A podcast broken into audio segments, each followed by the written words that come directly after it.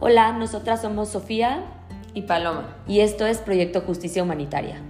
Bienvenidas y bienvenidos a este espacio, donde platicaremos con especialistas y personas que nos darán su testimonio para hacer conciencia del rol de la sociedad en los derechos humanos y la justicia.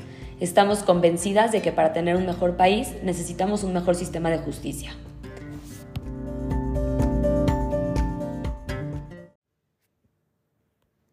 Proyecto Justicia Humanitaria no juzga la inocencia o culpabilidad de una persona privada de libertad. Alegamos por el derecho al debido proceso y la garantía de los derechos humanos. Este episodio está grabado desde la cárcel, por lo que el sonido no está en óptimas condiciones. Gracias por su comprensión.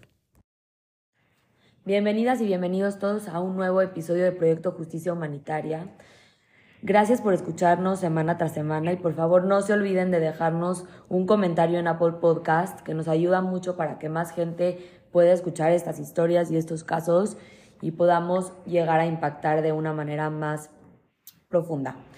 Hoy, hoy estamos otra vez desde Santa Marta, Catitla, grabando con una persona que nos va a platicar su testimonio, su caso y vamos a estar platicando con ella durante los próximos minutos. Hola a todos y todas, yo soy Paloma. Diana, bienvenida a este espacio. Les presentamos a todos a Diana. Ella nos va a hacer, como dice Sofi, favor de contar su historia. Entonces, Diana, si nos quieres platicar un poquito de ti, quién eras antes de, eh, de entrar a Santa Marta, Catitla, y cómo es que llegas ahí.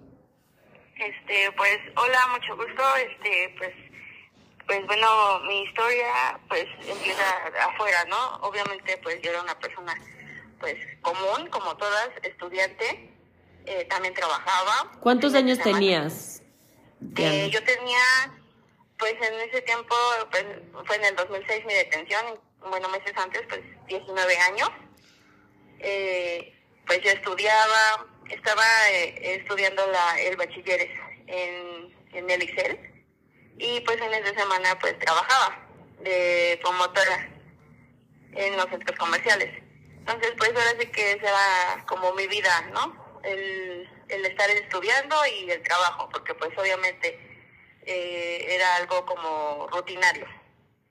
Eh, pues ya el hecho de llegar aquí, pues demasiado chica, eh, pues a los 19 años, pues no es como, pues sí, es una edad que apenas comienzas como, como a vivir, ¿no? Hoy que lo veo que ya es como más, pues ya maduras dentro de este lugar, ¿verdad? ¿Hoy qué edad tienes, Diana? ¿Cuánto tiempo llevas en Santa Marta? Eh, llevo 16 años. 16 años que pues obviamente ni siquiera me han dicho absolutamente nada. Sigo en proceso. O sea, eso significa que todavía no tienes una sentencia. No, todavía Para no que tengo todos los que nos sentencia. Sepan eh, bien de qué, en qué estamos, de qué estamos hablando. 16 años de proceso sin una sentencia. Entonces, Diana, tú eras una niña, porque lo puedo casi catalogar así, que eras una niña de 19 años, viviendo tu vida de estudiante, trabajando en las tardes. ¿Y qué pasa? O sea, Eh, pues, pues, mm, mm, pues ese día que me detienen, yo iba hacia la escuela, ¿verdad? Entonces, pues, obviamente sí te, ese día me espanté, yo pensé que me iban, pues no sé, a otro tipo de cosas, ¿no? Eh, cuando me agarran, yo ya estaba en la avenida, eh, me dicen, me preguntan cómo me llamo, me suben a un carro y... ¿A una y- patrulla, Diana, o a un coche? no, un coche así normal, Ok. un carro. Entonces, pues obviamente ya estando arriba del carro, eh, te empiezan a, a preguntar cuántos años tienes, tu nombre, eh, tu familia. Eh, pues estuvimos así, yo, yo creo que media hora, una hora, eh, y me llevan a una casa. Diana, ¿con qué justificación te meten al coche? Me preguntaron por uno de mis, por uno de mis procesados. Ok, y era compañero tuyo, amigo tuyo. Era un vecino. Era ahí de, como de la colonia. Entonces, este, pues, obviamente, pues sí lo saludaba. No tenía como una amistad con él, pero sí lo saludaba de repente se queda así como de, ya sabes, de cómo estás, cómo, cómo te ha ido y todo ese tipo. Entonces, yo me imagino que es por él el que me, me pues se van hacia conmigo, ¿verdad? O sea, tú Pero piensas que él, y tú, perdón, Diana, tú piensas que él eh, declaró eh, sobre ti también. Mm, Pues yo me imagino que sí, porque pues obviamente ya en ese momento pues no sabes ni qué onda, ya después pues obvio si te dan golpes, amenazas sobre tu familia, eh, toques eh, hacia tu persona, ves cómo están pegándoles a otras personas, pues yo me imagino que pues eh, eso hace que te, que te inclines a decir cosas que no has hecho, ¿no?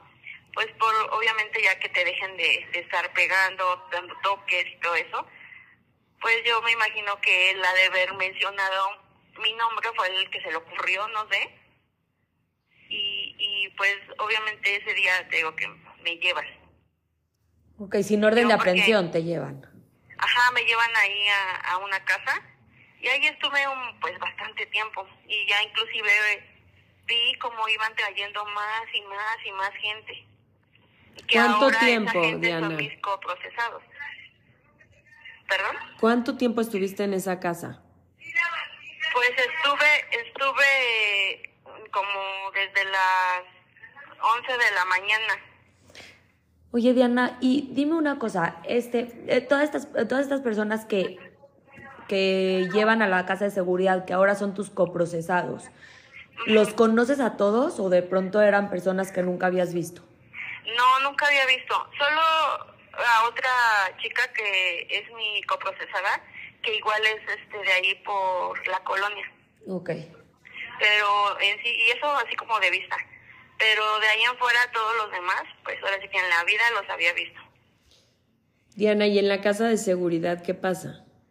Eh, pues nos ponen ahí y este, pues obviamente te dicen qué tienes que hacer, te acomodan, eh, te ponen así como de tú vas a estar aquí, eh, vas a decir este, este tipo de cosas, de que vienes por, por secuestradora, o sea, te, maqui- te manejan todo un, ahora sí que un show totalmente, ¿no?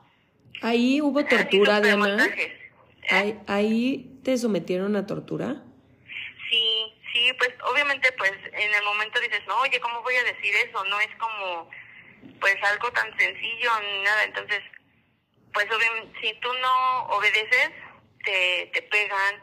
A mí por lo, en lo personal, a mí me dieron toques. Eh, toques en la espalda, me, me insultaban, ah, me amenazaron con mi familia, que si no yo no cooperaba, se iban a entregar a mi mamá, a, a mi hermano. Pues obviamente dices, pues si me hicieron esto ahorita o me están haciendo esto a mí, pues dices, no, prefiero ahorita pasarlo yo sola que que se traigan a mi familia. Por supuesto. Y ya el hecho también de que pues te estén golpeando, te estén dando toques, sí llega un momento en que dices, ya no puedo. Y algún, Y accedes a hacer lo que ellos te dicen. claro, y estas, las personas que te estaban golpeando, ¿eran agentes de la policía? ¿Estaban eh, uniformados? ¿Te dijeron de qué agencia venían? ¿Si eran Este- policías, AFIS, qué? No, pues los policías que nos llevaron ahí se identifican como policía judicial y pues no iban vestidos de civil, no traían ningún uniforme ni nada. Ok. Y pues yo creo que en el lapso que trajeron a toda la gente, sí estuvimos un buen tiempo. Y pues igualmente yo veía cómo les daban este toques en la cara, o sea, muchas cosas.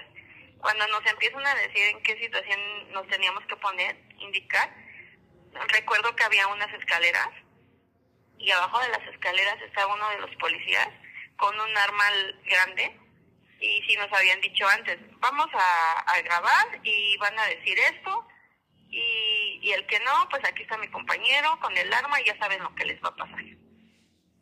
Y pues obviamente pues con todo el miedo del mundo accedes a todo lo que te pides. Por supuesto. Entonces, pues, ya te imaginarás todo el show. Entonces, eso duró bastantes horas, porque inclusive ya cuando nos ponen a disposición, mm, pues ya era en la tarde. Eh, incluso había, cuando nos sacan de la casa, había medios de comunicación, o sea, por decir mi familia se enteró y mis amistades se enteraron por las por las noticias. Entonces dices, ay, pues sí es una situación horrible que te pasan y pues que te comprometen ante toda la sociedad. Claro, y además te están, o sea, declarando culpable ante la sociedad antes de ser declarada culpable ante un juez. Entonces eso es violatorio de tus derechos humanos. Sí, exactamente.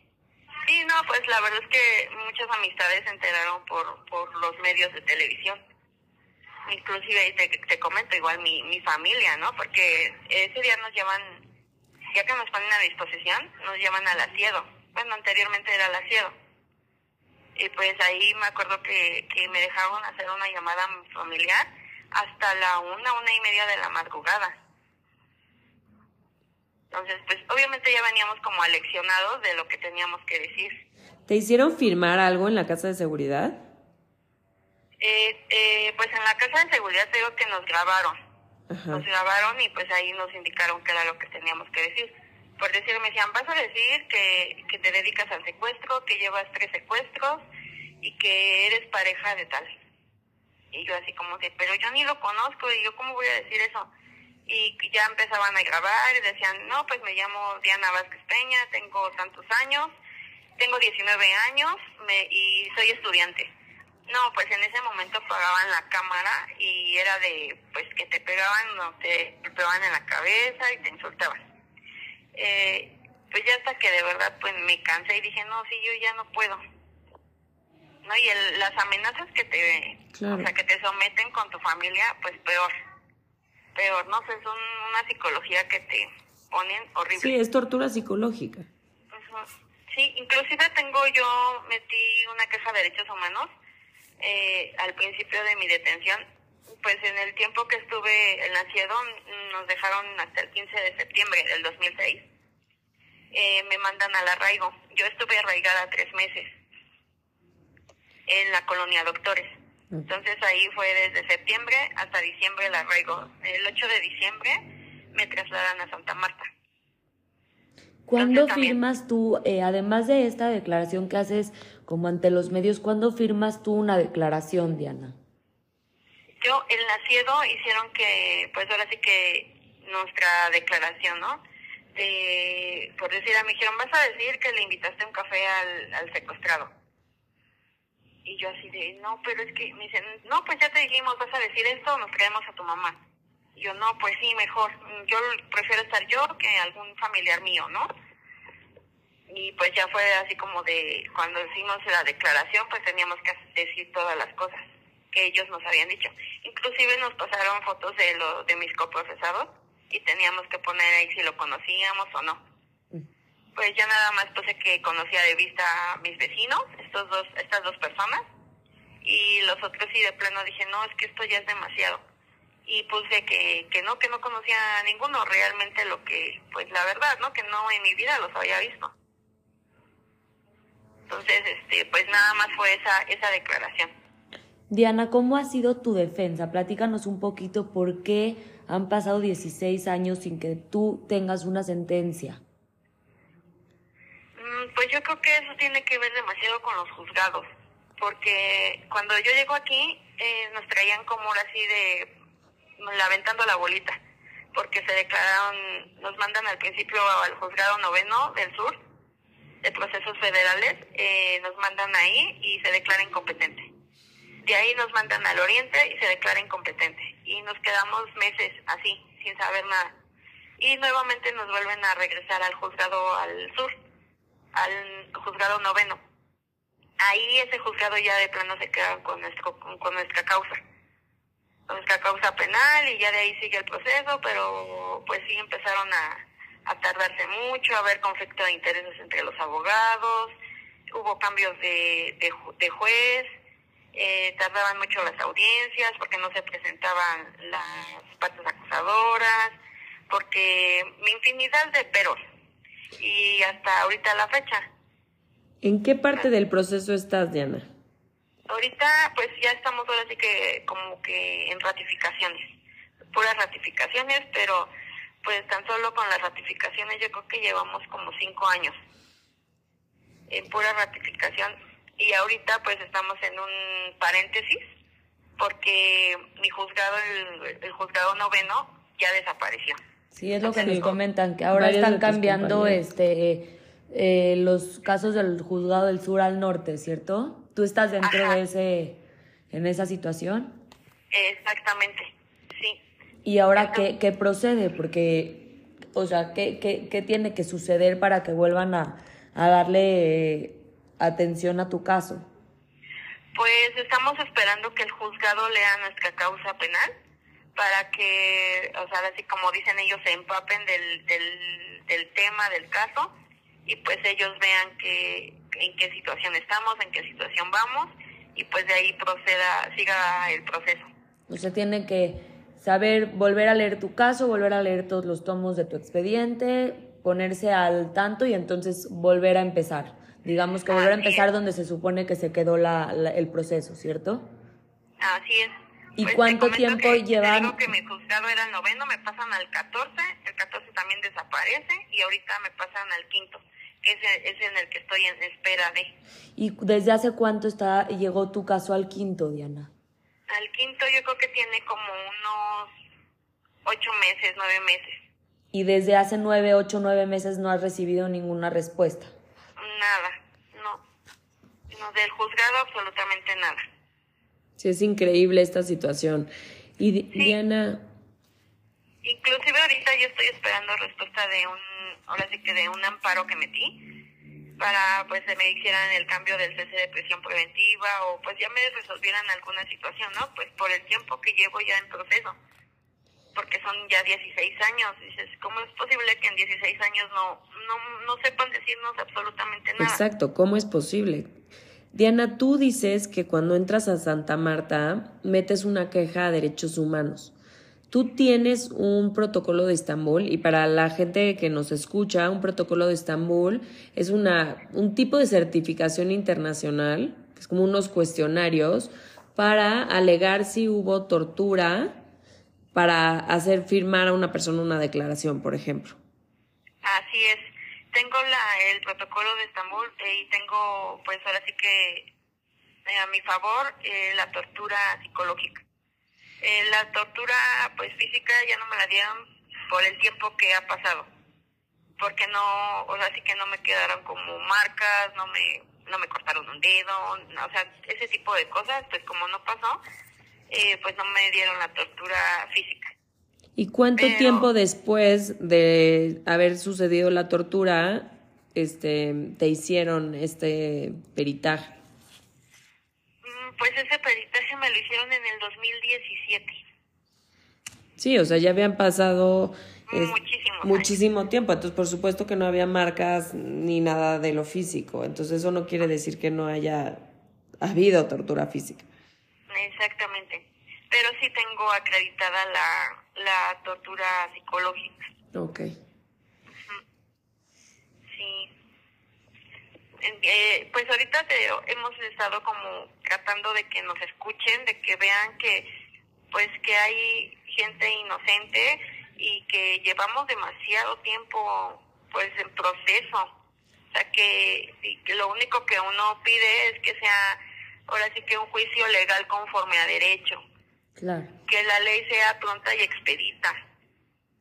Diana, dime una cosa, ¿tienes algo, hay, hubo, se presentó algún tipo de evidencia en tu contra, además de, bueno, de la declaración que te hacen firmar y de lo que te hacen declarar ante los medios, que obviamente fue bajo tortura, pero además de eso, ¿te enseñan algún tipo, o durante todos estos 16 años, hay algo más? Pues no, no, no, o sea, lo único que ahora sí que, digamos, que me detiene aquí es... La declaración de tu que vecino. Que, que me, mi declaración, eh, que me detienen en la casa de seguridad y pues obviamente el, el ¿cómo se llama? El secuestrado, pues obvio dice que sí, que todos los que estamos ahí eran los que los, los que, los que la habíamos secuestrado ahora sí que sí nos hace él por decir la imputación, pero pues es seleccionado de también por la policía. Claro, da igual, lo mismo que te dijeron a ti que digas, pudieron habérselo dicho a él. Exactamente. Sí, porque inclusive yo, pues así que en los recuerdos, le dicen a este chico, ¿cómo estás? ¿Qué te pasó? Eh, y él, recuerdo que contesta, no, pues estoy bien. Ah, sí, estás bien, pues aquí te vamos a dejar. Y tú así de, o sea, ¿qué, ¿cómo? ¿Qué está pasando? Y, pues obviamente con el miedo de la persona, porque te pones en su lugar, dices, no sé si realmente este, esta persona estuvo aquí o no, porque finalmente yo vi que y, y, tuve, o sea, la vivencia de que a mí me llevaron a esa casa, ¿no? No sé si realmente a esta persona secuestrada lo hayan hecho ellos mismos y lo hayan llevado ahí y nos pusieron a nosotros para zafarse ellos, no sé realmente, ¿no? Te, te pasan miles de cosas por la cabeza. ¿Pero pusieron al secuestrado a verlos a ustedes en esa casa de seguridad? Sí, sí, sí, sí. Sí, inclusive, este, por decir, a mí me dicen que, que le dé una, una taza de café, que es la imputación que a mí me afecta, que es el lo que no me, no me permite irme de este lugar. Claro, esa interacción que tú le hayas dado que me hacen tener con el secuestrado. Sí, y luego ya nos lo pusieron enfrente y nos dijeron, ve, ve a las personas que te hicieron esto. Claro, ¿cómo no va a declarar en su contra el, el, la supuesta víctima, no? Exactamente. No, y también con ese miedo que le meten a la víctima, la misma policía, pues este, obviamente pues lo que él me imagino quiere es irse y ya, porque te pones también en ese papel y dices, yo tengo hermanos y digo, no, jamás en la vida me gustaría que pasara eso y, y no, cancelado, ¿no? Por lo mismo, y dices, no, no, no, no, entonces es lo que te digo, no sé si, si ellos mismos lo hayan secuestrado ya para, pues para quitarse el problema, nos metieron a toda la demás gente, te digo, pasan muchas situaciones por la cabeza. Diana, ¿has tenido contacto con eh, alguno, con tu vecino, este que dice tu nombre bajo tortura también? Sí, sí, a todos. La verdad es que a todos nos torturaron. A ellos les dieron toques en la cara, eh, los golpearon. Eh, pues igual a todos ellos les han hecho protocolos de Estambul. ¿Y has tenido contacto con él, Diana? ¿Has tenido algún contacto con él? Eh, pues no, solamente cuando vamos a juzgado tenemos audiencias es donde yo los, ahora sí que tengo contacto con ellos. Inclusive he estado viendo en los de las noticias, han estado saliendo pues ahora sí reportajes de ellos, porque pues obviamente también fue nuestra detención en el 2006 cuando estuvo lo de García Luna. Entonces en ese tiempo pues hubo muchísima muchísima gente detenida, muchísimos montajes, Claro, porque es lo que justamente Sofía y yo nos hemos dado cuenta a través de los testimonios que ustedes nos han hecho saber cómo esto era un modo de operación de la policía, ¿no? Porque no es un caso, son miles y miles de casos que nos cuentan que son iguales. Exacto, que los detienen en algún lugar, este, en un que no, que no son eh, eh, oficialmente están los, los policías vestidos con uniforme, en un coche normal, los llevan a una casa de seguridad, eh, hacen un montaje, llaman a los medios de comunicación.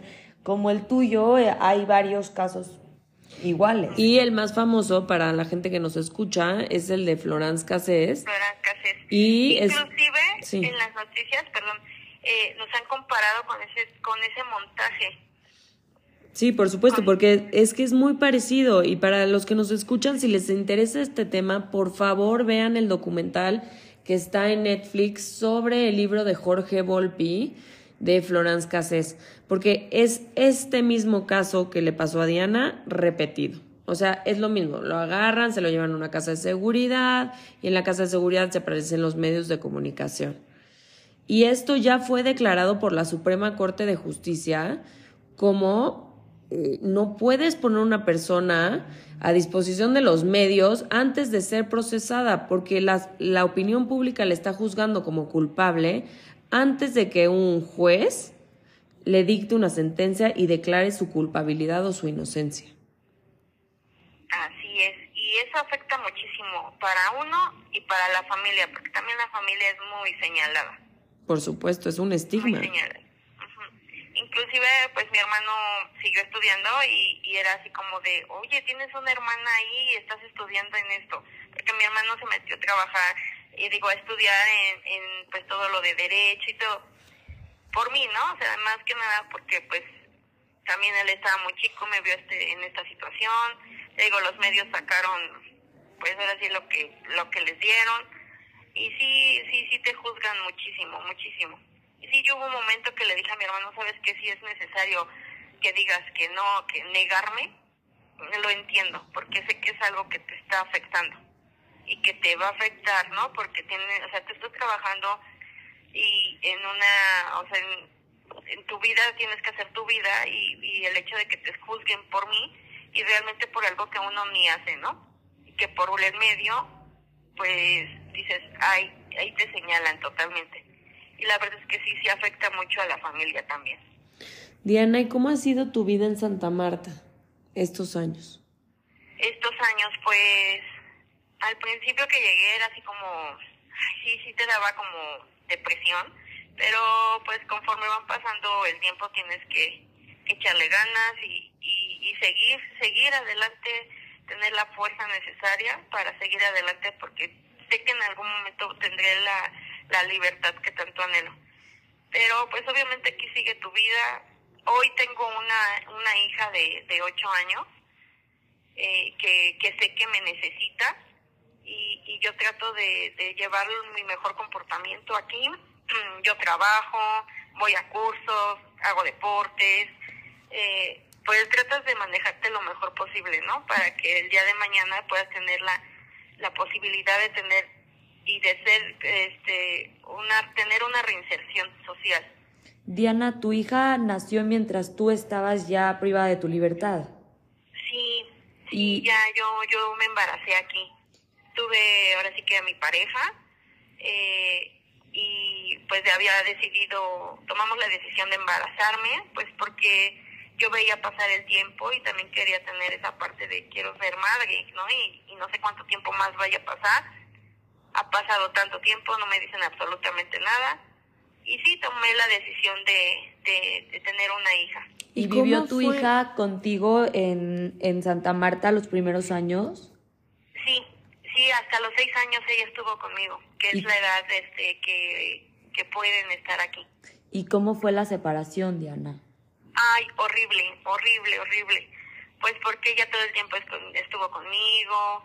Eh, la saqué unos meses antes a la escuela, pero fines de semana se quedaba conmigo. Pero sí es algo, pues muy difícil, ¿no? Porque tienes que hacerte la idea que ya no vas a dormir con ella, que cómo le vas a explicar el día de mañana que no puede estar aquí. Eh, sí, es algo muy, muy fuerte, muy fuerte. La separación, el que ya tiene que estar con sus abuelos, bueno, que son los que me ayudan ahora con ella, ¿no? Porque pues su papá falleció.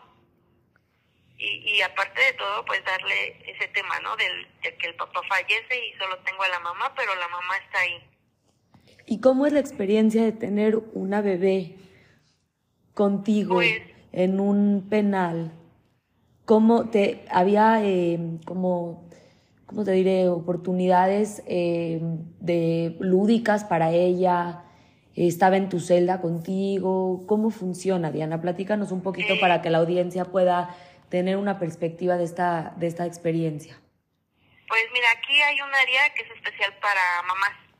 Eh, aquí mi dormitorio es el G, entonces eh, en el primer nivel, todo el primer nivel es área de mamás.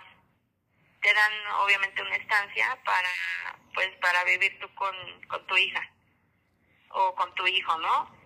Eh, y pues sí, sí hay áreas especiales para, para ellos. Hay una bebeteca eh, que solo son para los niños y pues está el Sendi ahí te llevan, este, puedes llevar a los niños desde maternal hasta que pues ahora sí que ellos cumplan los cuatro o cinco años. Eh, pero sí, es una experiencia entre, pues para mí fue bonita porque fue mi primera hija, digo, y son emociones encontradas porque también dices, no me hubiera gustado tenerla en este lugar, ¿no? Porque pues también escucha muchas cosas, pero eh, pues sí hay como convivencia con los demás niños, todo ese tipo de cositas. Eh, lo malo de aquí es que, por decir, hay, hay momentos en que se enferman y a veces no hay como las posibilidades de el medicamento o que lo tienes que sacar al hospital y todo ese tipo de cosas. Pero dentro de pues la convivencia con tu con tu hijo, con tu hija, es súper, o sea, súper amorosa, bien, ¿no? ¿Y qué pasaba cuando se enfermaba Diana? ¿No había forma de que te, te dieran los medicamentos que necesitaba? No, pues es que por lo regular aquí hace mucha falta ese tipo de cosas de medicamentos. Entonces lo que pasaba era que la doctora te daba una receta, podías ir a dirección y mandarla a comprar. o sea, que tus familiares lo, lo compraran y lo pagaran. Ajá, así es. Y ya te lo traían a ti de regreso. Ajá. Pero a ti lo que suena, Diana, o sea, a mí me está sonando que tu experiencia de maternidad, o sea, tú la disfrutaste. Sí, sí, la verdad sí, sí la disfruté mucho. Pues fue mi, mi primera bebecita, hermosa, preciosa. Pues me da un gusto enorme que no te haya quitado el Estado también el derecho de poder ser madre. Sí, no, pues no, en esa situación sí no, no, gracias a Dios no me, no me la quitaron. No, y me suena también a que tú decidiste tomar, eh, seguir tu vida de alguna manera y decir, no, no voy a esperar a, a ver cuándo se resuelve mi caso, cuándo me otorgan mi libertad, tengo que continuar, voy a, voy a hacer mi vida aunque yo esté en este lugar.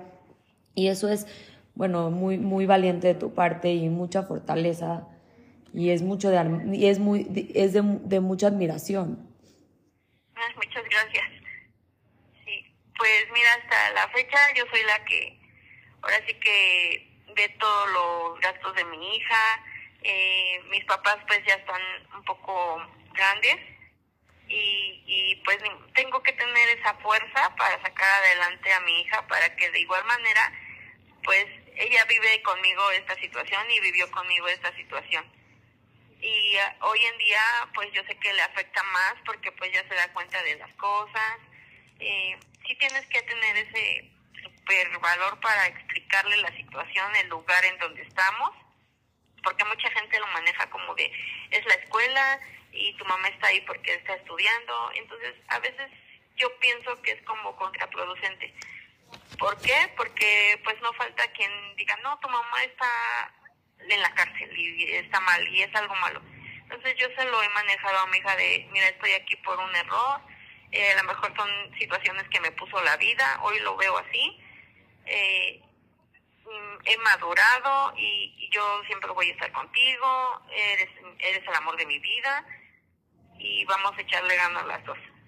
Estás con tus abuelitos y, y ellos me ayudan, agradecida, súper agradecida estoy con ellos, porque en mis 16 años que llevo tampoco me han dejado y, pues seguir, seguir, seguir adelante y con esa fortaleza que uno tiene que tener para sacar adelante a tu familia y uno mismo.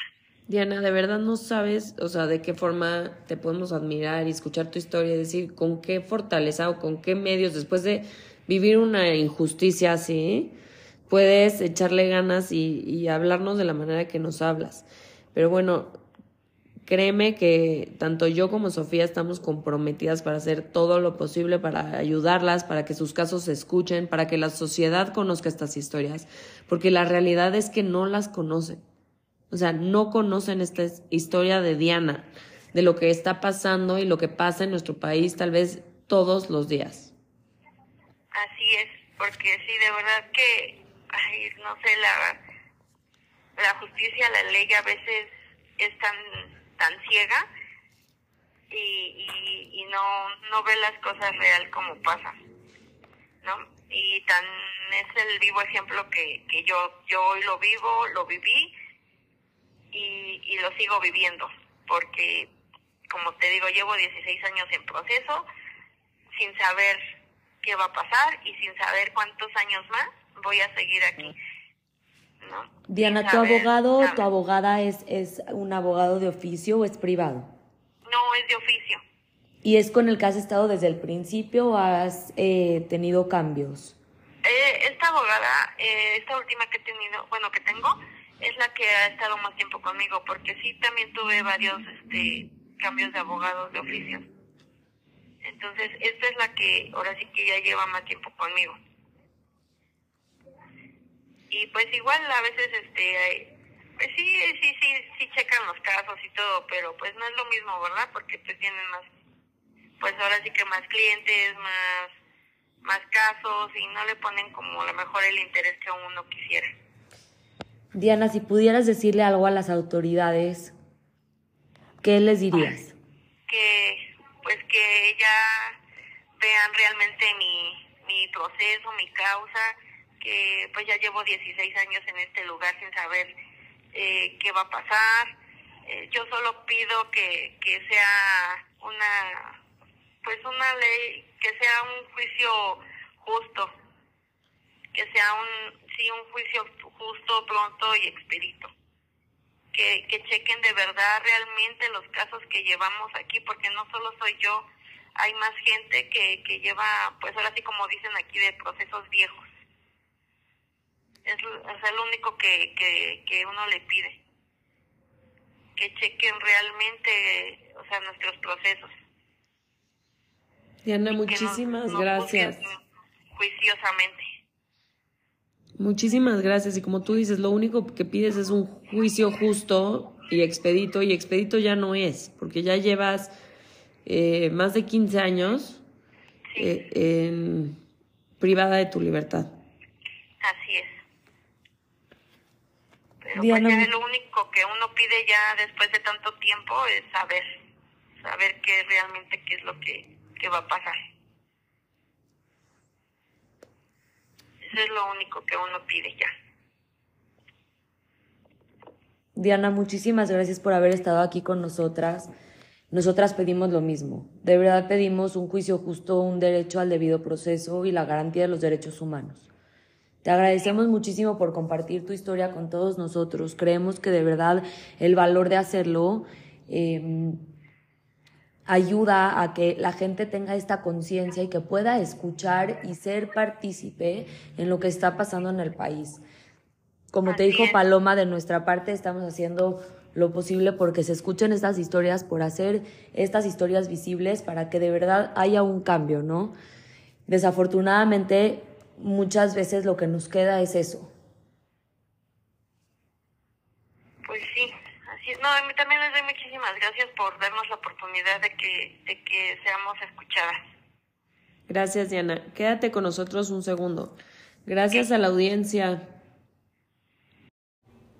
Para el sustento de su hija, Diana vende botanas dentro del penal de Santa Marta. Es un permiso que ella se ha ganado por su buen comportamiento. Si alguno de ustedes o alguna de ustedes que nos escucha quisiera apoyar a Diana con despensas o de alguna otra manera para el sustento de su hija, favor de ponerse en contacto con nosotros al correo electrónico p.justiciahumanitaria.gmail.com o en los comentarios. Gracias.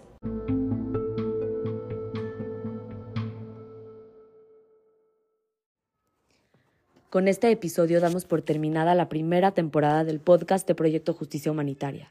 Gracias a todas y a todos por escucharnos y por sumarse a nuestra causa. Recuerden que nos pueden encontrar en Instagram como Proyecto.Justicia Humanitaria, nuestras redes personales también en Instagram, Sofía Cheremache y Paloma Fierro O, y el correo electrónico es p.justiciahumanitaria.gmail.com. Si tienen dudas o quisieran conocer más de nosotros y nuestros proyectos, por favor escríbanos y nos vemos muy pronto con la segunda temporada de este proyecto de difusión que estamos ya preparando con mucho cariño.